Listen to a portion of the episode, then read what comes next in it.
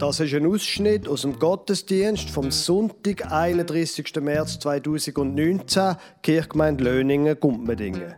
Das ist ein Gottesdienst zur goldigen Konfirmation. Das heißt, die Leute sind speziell eingeladen worden, die vor 50 Jahren in der Kirche Löningen konfirmiert worden sind. Sie stehen damit kurz vor der Pensionierung oder sie sind kürzlich pensioniert worden. Sie hören die Lesung aus Johannes 6, Vers 60 bis 69. Sie hören das Lied Why Me vom amerikanischen Sänger Chris Christopherson und dann hören Sie die Predigt vom Pfarrer Lukas Huber.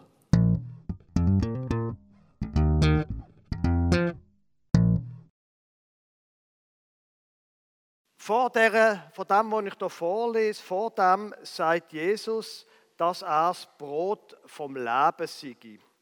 Das löst einen grossen Wirbel aus. Die einen sagen, Brot vom Leben, das tönt nach Kannibalismus irgendwie, weil Brot isst man ja. Und die anderen, die religiösen Führer sagen, Moment, wenn er sagt Brot vom Leben, dann stellt er sich doch da quasi an die Stelle vor Gott. Und die führende Kreis hasset ihn jetzt noch mehr als vorher. Johannes 6, 60 bis 69. Viele nun seiner Jünger, die das hörten, sprachen, das ist eine harte Rede. Wer kann sie hören? Da Jesus aber bei sich selbst merkte, dass seine Jünger darüber murrten, sprach er zu ihnen, nehmt ihr daran Anstoß? Wie wenn ihr nun sehen werdet, den Menschensohn auffahren dahin, wo er zuvor war. Der Geist ist's, der da lebendig macht, das Fleisch ist nichts nütze. Die Worte, die ich zu euch geredet habe, die sind Geist und sind Leben. Aber es sind etliche unter euch, die glauben nicht, denn Jesus wusste von Anfang an, wer die waren, die nicht glaubten und wer ihn verraten würde. Und er sprach, darum habe ich euch gesagt, niemand kann zu mir kommen, es sei ihm denn vom Vater gegeben. Von da an wandten sich viele seiner Jünger ab und gingen hinfort nicht mehr mit ihm. Da sprach Jesus zu den Zwölfen, wollt ihr auch weggehen? Da antwortete ihm Simon Petrus, Herr, wohin sollen wir gehen? Du hast Worte des ewigen Lebens und wir haben geglaubt und erkannt, du bist der Heilige Gottes. Wir hören uns jetzt gerade ein Lied an, wo dann wie eine Art Grundlage oder so ist für die Predigt. Ein Lied von Chris Christopherson. Ähm, der Chris Christopherson ist ein Vorkriegsmodell. Er ist 1936 in Texas geboren. 82 Jahre ist er heute, immer noch auf Tournee. Am 12. Juni zum Beispiel ist er in Zürich. Ähm, das Lied, das wir uns anhören, ist nicht sein berühmtestes, bekanntestes Lied. Ähm, Sie kennen vielleicht Me and Bobby McGee von der Janis Joplin. Das hat er geschrieben. Oder Help Me Make It Through the Night oder Sunday Morning Coming Down. Wie auch immer. Wir hören uns das Lied an und ich muss Sie einfach schon einmal warnen, es ist eine ziemlich eine kitschige Aufnahme. Aber äh, es ist trotzdem interessant. Also, wir hören dort mal rein.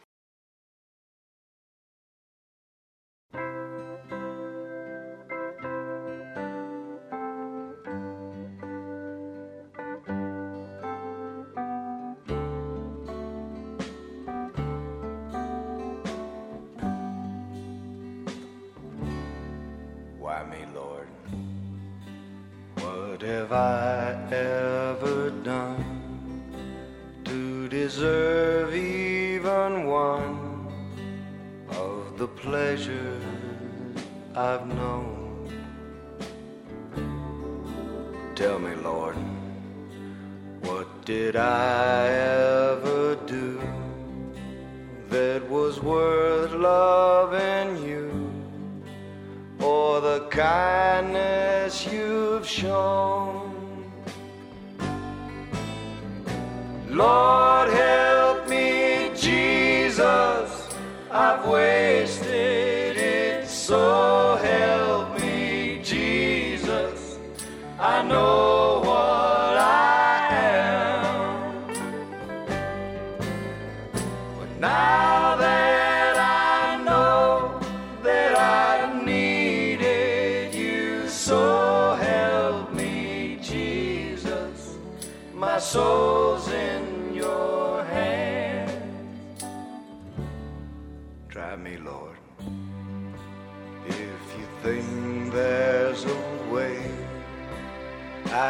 try to repay all I've taken from you.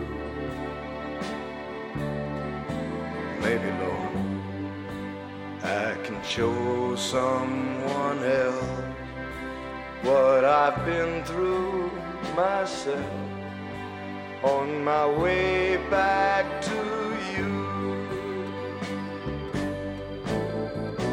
Lord, Way.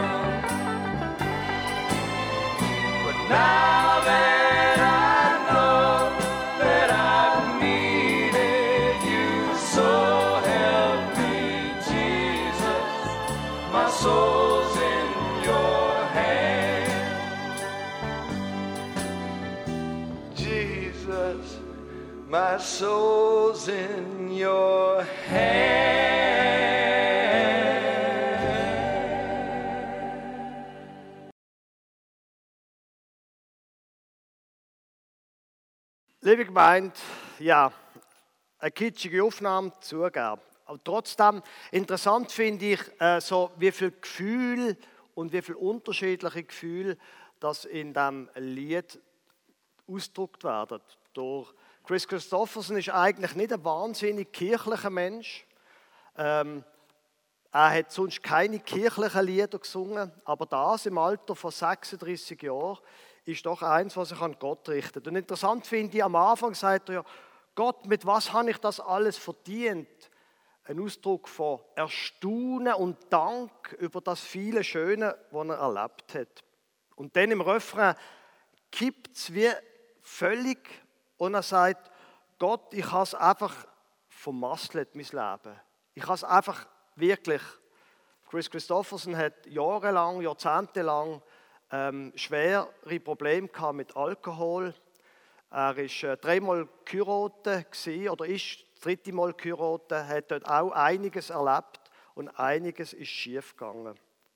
Und dann im zweiten Vers quasi sagt er, Gott, wenn du irgendwie findest, du kannst mich noch brauchen, dann brauch du mir Bitte an Gott, dass er ihm doch möge irgendwie wie eine Art Weg in Zukunft zeigen und vielleicht kann ich noch jemand anderem zeigen und dass das, was ich erlebt habe, auch für jemand anderem zum Guten werden.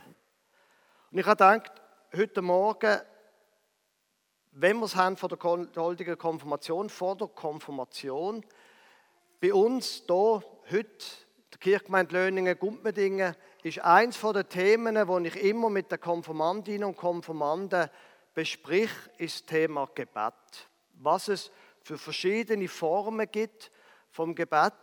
Und ich denke, das könnte vielleicht heute auch helfen an dem Tag, wo Menschen speziell eingeladen werden, wo jetzt ungefähr 65 sind, 50 Jahre nach der Konfirmation, wo schon einiges erlebt haben und wo jetzt ein neuer Lebensabschnitt vor ihnen steht. Und ich möchte anfangen mit der ersten Form vom Gebet, wo schlicht und einfach heißt Dank. Es gibt so viel in unserem Leben, wo wir nichts dafür können. So viel Gutes, wo, wenn ich genau überlege, ich gar nicht so viel dafür kann. Dass meine Frau zum Beispiel schon über 20 Jahre mit mir aushaltet, da kann ich nur darüber staunen. Dass sich unsere Kinder insgesamt gut entwickeln. Unglaublich, mit was habe ich das verdient? Dass ich einen Beruf habe, der mir Freude macht. Mit was habe ich all das Gute in meinem Leben verdient? Jetzt weiß ich ja nicht, wie ihr Leben ist. Ob ihre Ehe zum Beispiel nicht so glücklich ist oder schon in Brüch gegangen ist oder so. Ich weiß nicht, vielleicht haben sie Kinder will und haben keine bekommen, was auch immer. Zugeben. Das ist wahr. Und wir werden es dann von dem nachher noch haben. Aber Dankbarkeit ist etwas sehr Individuelles. Aber ich behaupte jetzt einfach einmal, es ist etwas, wo jeder Mensch kann entwickeln kann.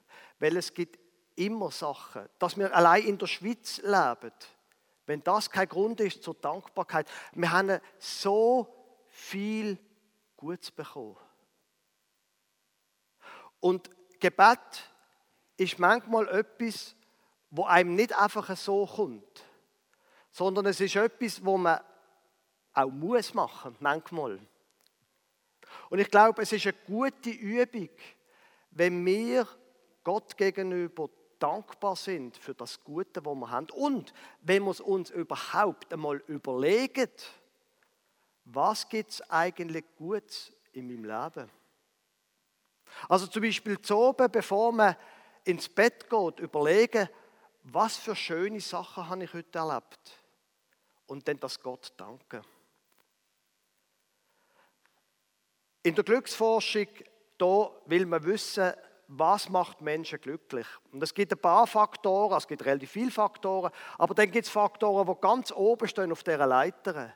Ein von diesen Faktoren ist Großzügigkeit, da gehen wir jetzt heute nicht drauf ein. Und den anderen ist Dankbarkeit. Wenn Sie es schaffen, wie eine Art eine persönliche Kultur von der Dankbarkeit zu entwickeln, dann leben Sie besser. Ganz einfach. Dankbarkeit macht glücklich. Und es geht nicht nur darum, dass es mich glücklich macht, sondern es geht darum, wenn ich Gott danke, dann sage ich damit auch, ich habe mir das nicht alles selber erarbeitet. Da gibt es offenbar jemanden, der noch ein bisschen größer ist als ich, wo mir die Sachen gegeben hat. Kann man übrigens auch mit den Kindern machen, so, bevor man, sie, bevor man dann ihnen Gute Nacht sagt. Als Übung, als regelmäßigen Ablauf zu fragen, was sind die drei schönsten Sachen, wo du heute erlebt hast. Und dann fasst man das zusammen in einem Gebet.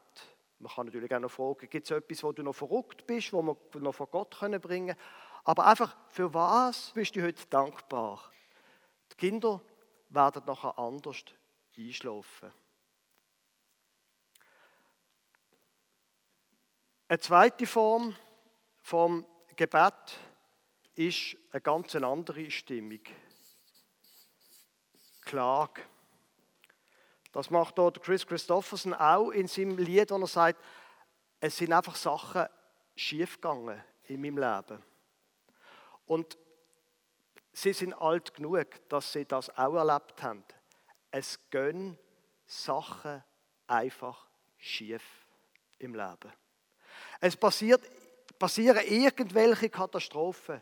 Sei es, dass jemand stirbt, der einem nach ist, dass jemand krank wird, sei es, dass eine Beziehung kaputt geht, was auch immer das ist.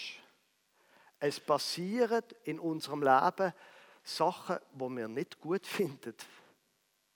Und dann ist die Frage, was mache ich da damit?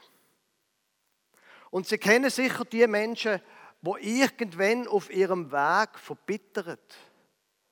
Die Menschen, die jammern.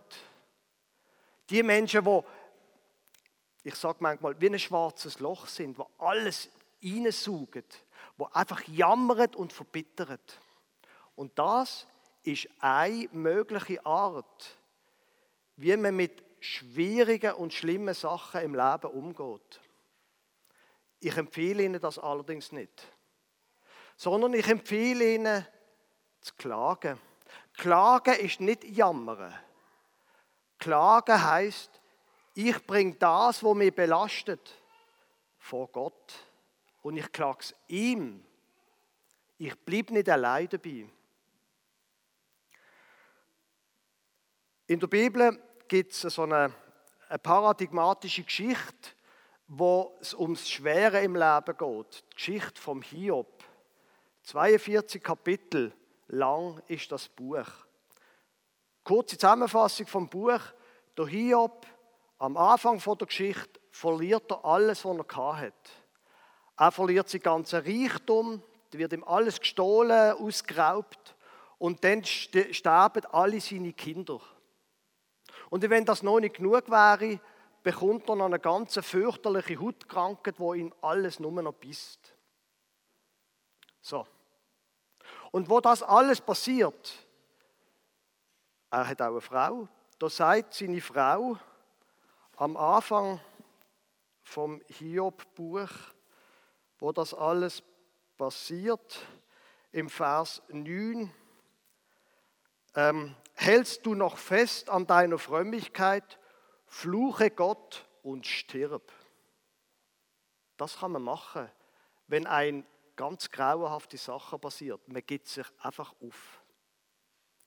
Der Hiob allerdings, der macht das nicht. Er sagt da zwei sehr interessante Sachen in den ersten beiden Kapiteln. Das erste ist, wo er sein Reichtum verliert und Kinder sagt er, der Herr hat es gegeben, der Herr hat es genommen, der Name des Herrn sei gelobt. Das ist jetzt ein ganz schwieriger Satz auch. Und ich bitte Sie einfach, wenn irgendjemand von Ihren Freunden einmal eine Katastrophe erlebt, tun Sie nicht den Satz zitieren. Das war sehr un, äh, unsympathisch und nicht sehr mitfühlend. Das ist, und wir haben es ja heute davon, All die Sachen sind sehr persönlich. Das ist etwas, wo man nur persönlich sagen kann über sein eigenes Leben. Gott hat es gegeben, Gott hat es genommen, ich nehme das. Und er sagt, er fährt so weiter, im, ähm, wo dann seine Frau sagt, fluch Gott und stirb, sagt er, haben wir Gutes empfangen von Gott und sollten das Böse nicht auch annehmen.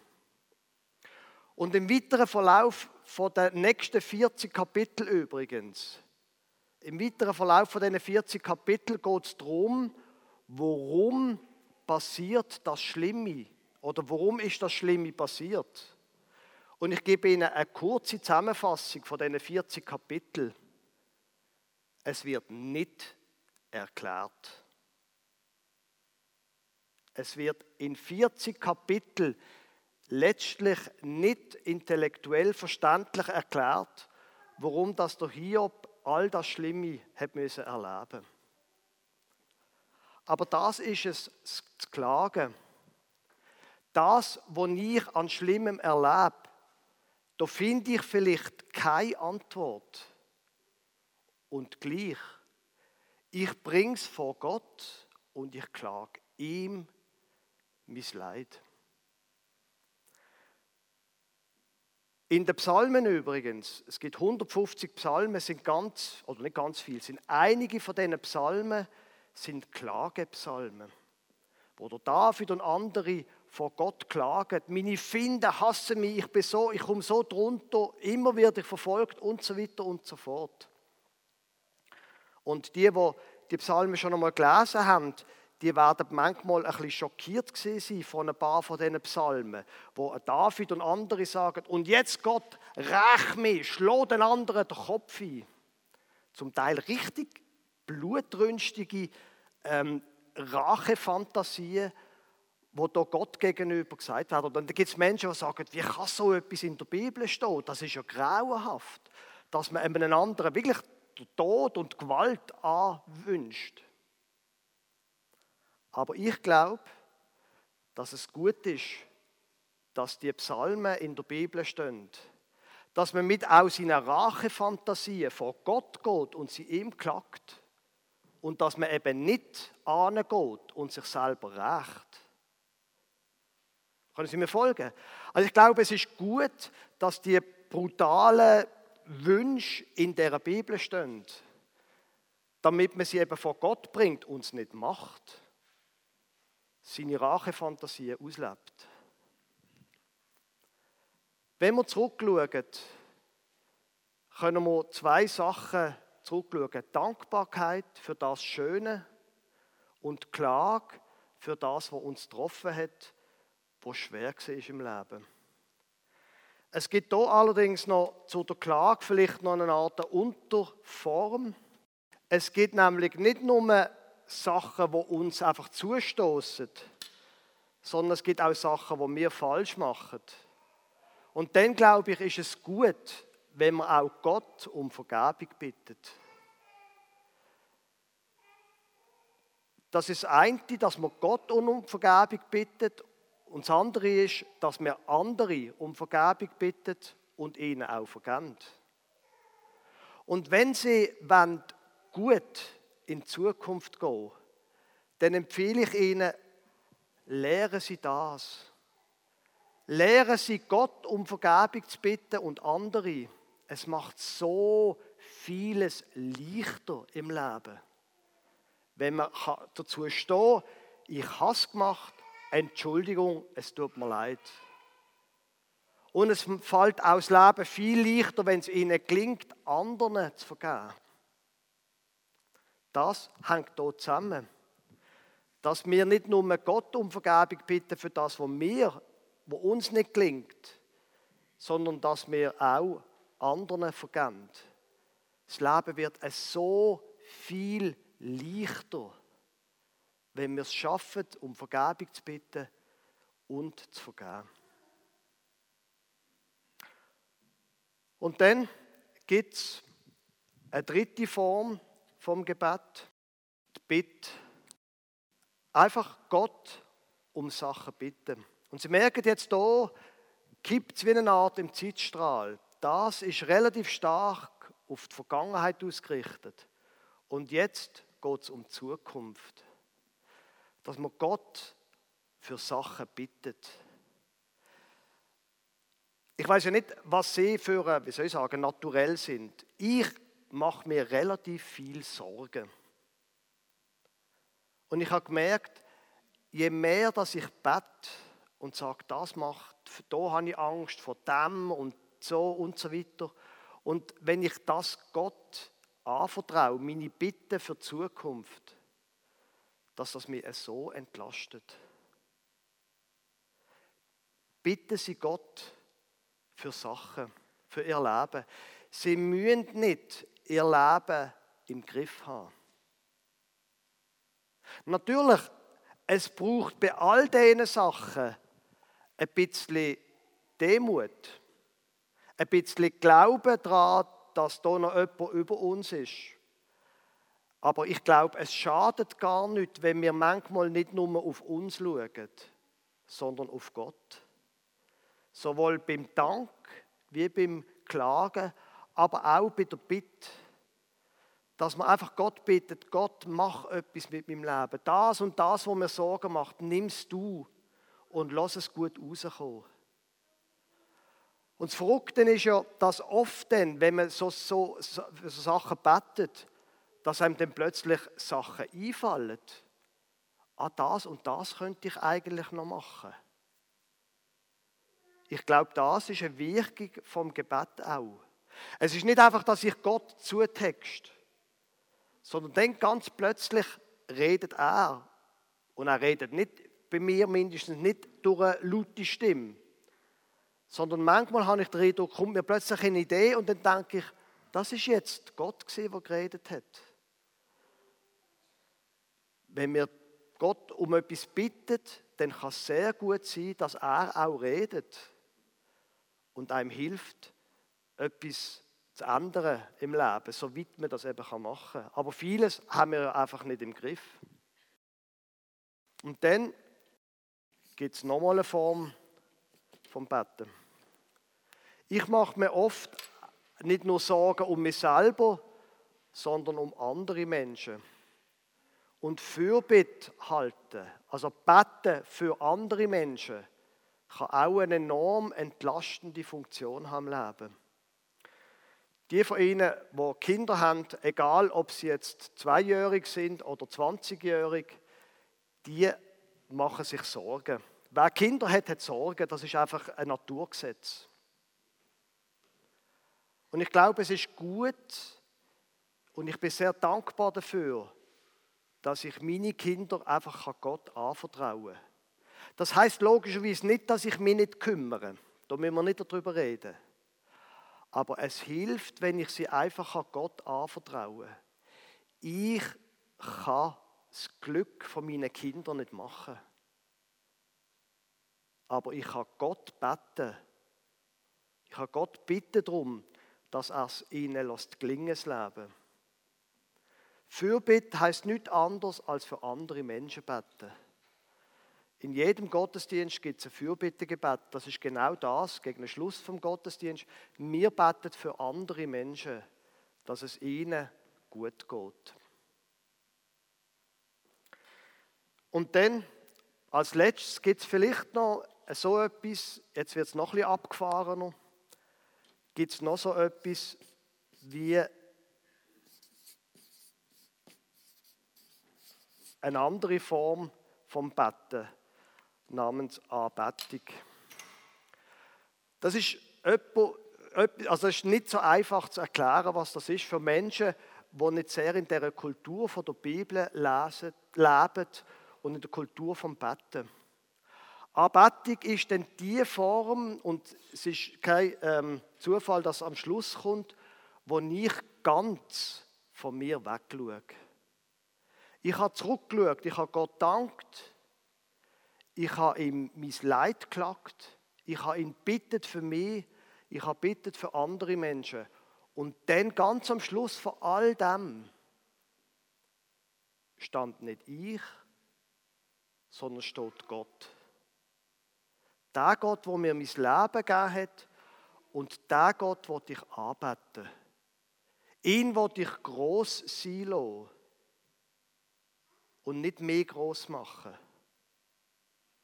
Es ist ein Ausdruck ein bisschen davon, von dem, wo wir es in der Lesung hatten. Der Petrus, der sagt, Herr, wohin sollen wir gehen? Du hast Worte des ewigen Lebens und wir haben geglaubt und erkannt, du bist der Heilige Gottes. Gott ist größer als ich. Und er ist der Wert, dass ich auf ihn schaue, ihn anbete.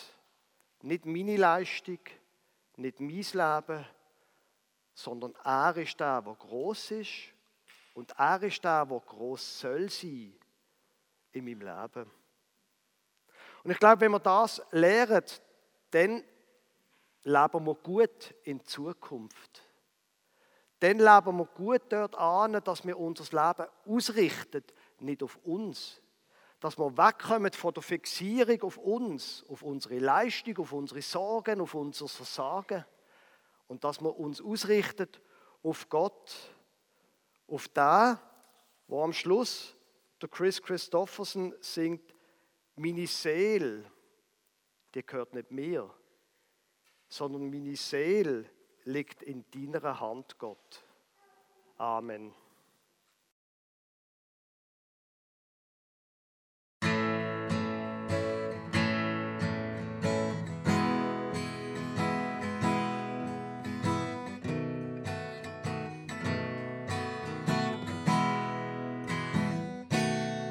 Why me, Lord? What have I ever done to deserve even one of the blessings I've known? Why me, Lord? What did I ever do that was worth love from you and the kindness you've shown? Lord, help me, Jesus. I've wasted it, so help me, Jesus. I know what I am.